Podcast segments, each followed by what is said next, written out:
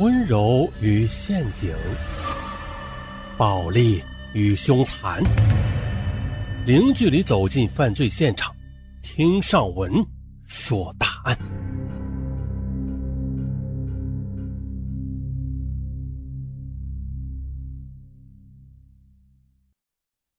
二零零九年八月中旬那几天，汪静一直感到心烦意乱。那天中午在食堂打饭时，同事渊红故意排在他后边，用身体有意无意地碰他的臀部。汪静回过头来怒视着他，可渊红啊，不仅没有半点歉意，反而色眯眯地看着他，那嬉皮笑脸的样子让他感到非常恶心。其实这样的事情以前也发生过的。汪静知道渊红对自己有好感，但他呀却一点也不喜欢他。半年前，二十岁的汪静从福建龙海农村来到厦门这家服装厂打工时，与渊红分到了一个车间。二十三岁的渊红啊，来自贵州遵义市，比汪静早几个月进入这家工厂。汪静长得算不上漂亮，但她健康红润的肤色啊和苗条丰满的身材却深深的吸引着渊红。袁红经常找机会接近汪静，还用火辣辣的眼光看着她。刚开始时，汪静出于礼貌啊，还与袁红敷衍几句。可是见他得寸进尺啊，对自己是越来越放肆，汪静开始对他不理不睬了。每天下班后的，为了躲避袁红的纠缠，汪静就到邻居王英家里去玩。王英来自重庆，和汪静是同事。他有个十五岁的女儿小平，小平单纯可爱。与汪静相处的也像是亲姐妹一样，每天晚上呢，汪静都要在王英家里待到十点多钟，一直等到宿舍的姐妹们都回来之后，她这才回去睡觉。那个周末，汪静回到宿舍时，发现了姐妹们出去玩还都没有回来。汪静正准备上床睡觉呢，可是袁红突然闯了进来，嗯，汪静吓了一大跳，怒目圆睁的问他：“这么晚了，你来这里干什么？你快给我出去！”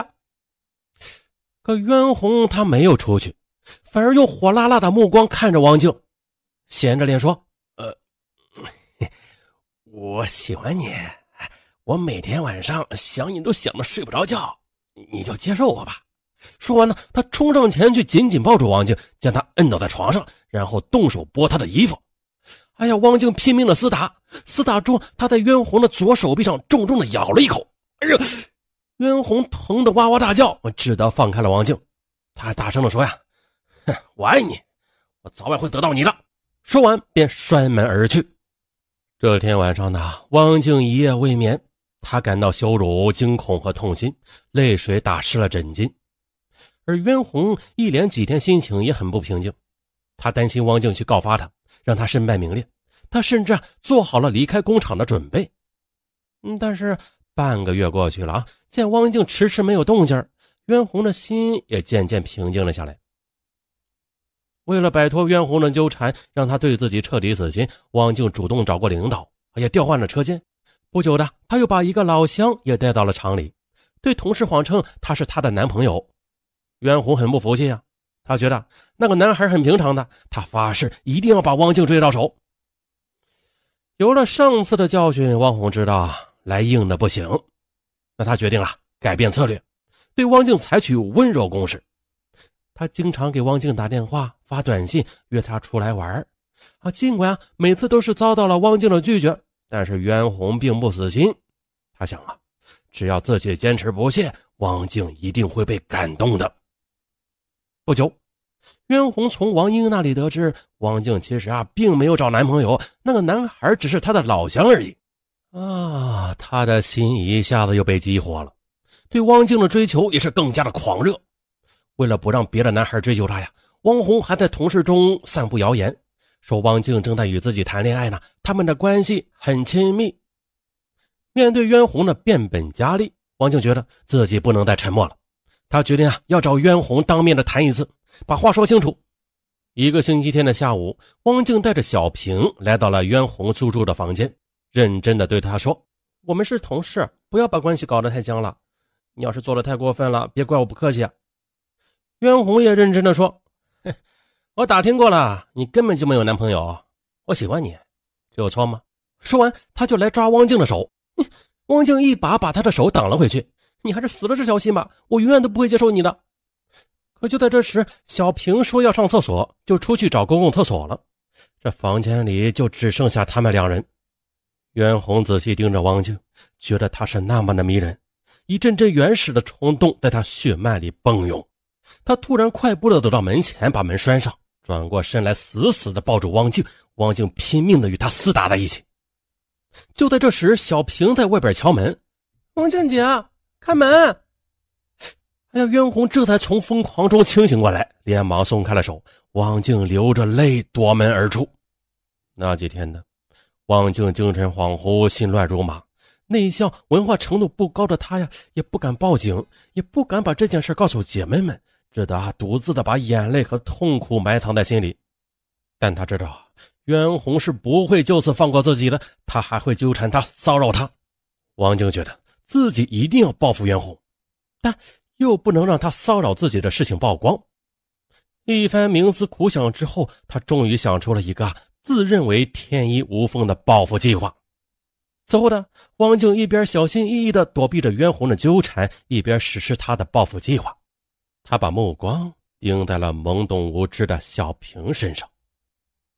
十五岁的小平身材高挑，浑身上下洋溢着少女逼人的青春气息，但是她反应吧，好像有些迟钝啊，没有同龄孩子那样敏捷。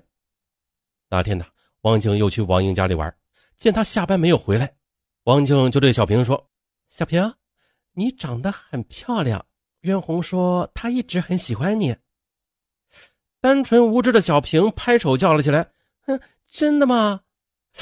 汪静盯着他的眼睛说：“嗯，是真的。汪红对我说了好几次呢，要我告诉你啊，说他喜欢你。”接着，汪静又对渊红撒谎：“我跟你说呀，你没有必要对我死缠烂打了。小平他在一直暗恋着你呢，你去找他吧。”哎呀，渊红不敢相信，这小平才十五岁呢，啊，怎么可能啊？哼，信不信由你。不信拉倒。二零零八年十月的一天晚上，汪静又模仿小平的笔记啊，歪歪扭扭的给袁弘写了一封情书。啊，你是风儿，我是沙，我的心呢总是对你放不下。看到你，我的心就莫名的跳，可你却对我视而不见。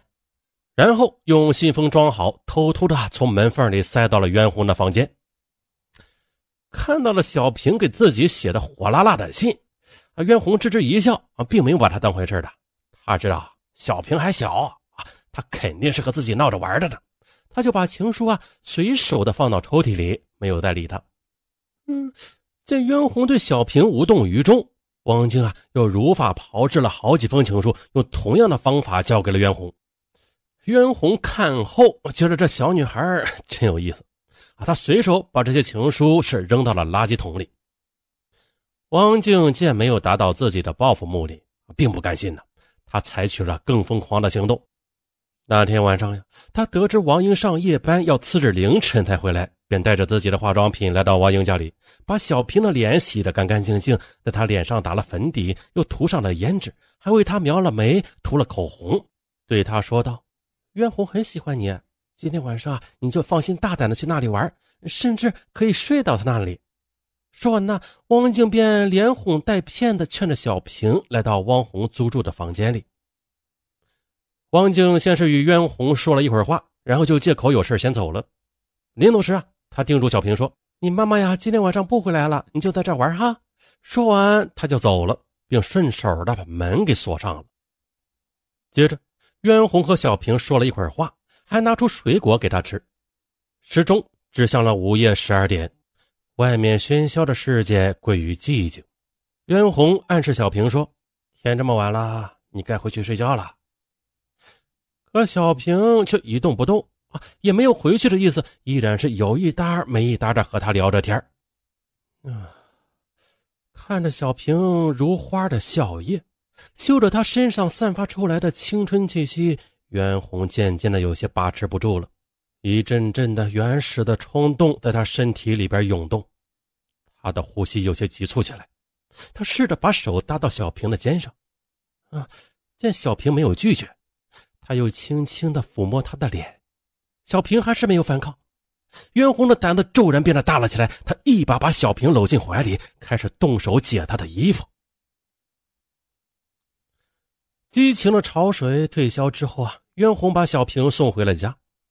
可是后半夜，袁弘一直睡不着。但是想到小平是喜欢自己啊，他是自愿的，嗯，也就释然了。